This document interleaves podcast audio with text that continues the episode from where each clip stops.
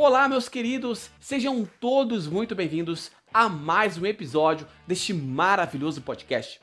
Juntos, nós já somamos 2 mil seguidores e já foram realizados em dois meses mais de 13 mil streamings. É isso mesmo, juntos nós iremos colocar este podcast no podcast de maior relevância jurídica do Brasil. Eu acredito nisso. Hoje, a dica semanal vai ser sobre o número de pessoas que integram a organização criminosa, a associação criminosa e a associação para o tráfico. Eu quero iniciar falando sobre a organização criminosa. O crime de organização criminosa você vai encontrar em uma lei especial, a Lei 12.850 de 2013.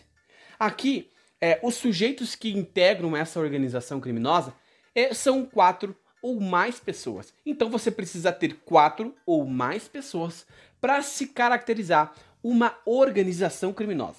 E aqui, como o próprio nome já diz, eles são tão organizados que existe uma função definida para cada agente e também há uma divisão de tarefas.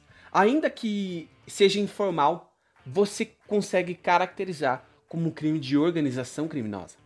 Então você percebe que a organização criminosa é formada por quatro ou mais agentes e as funções e, é, é, são já definidas e as divisões de tarefas já existem entre os agentes que integram aquela organização criminosa. Eu quero destacar aqui também dois pontos. O primeiro ponto é que é, na organização criminosa também abrange as contravenções penais. E o segundo ponto é que os sujeitos que integram essa organização criminosa, eles buscam vantagens indevidas em razão dos crimes cuja pena máxima, olha só, pena máxima seja superior a 4 anos ou tenha um caráter transnacional. Onde encontro isso? Lei 12.850 de 2013, artigo 1 parágrafo 1 tá certo? E agora nós vamos falar sobre a associação criminosa. A associação criminosa tem previsão no artigo 288 do Código Penal. E hoje você não fala mais bando ou quadrilha. Você fala esse termo lindo e maravilhoso, associação criminosa, perfeito?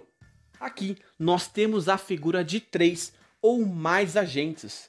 É importante ressaltar que não há função definida e não há divisão de tarefas igual tem na organização criminosa. Aqui os caras são todos, estão todos desorganizados. Não tem função definida, não tem divisão de tarefa, é uma associação apenas eles se reúnem com três ou mais.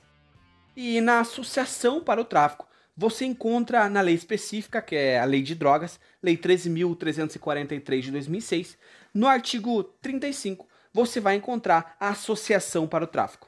Aqui, os sujeitos se reúnem de dois ou mais.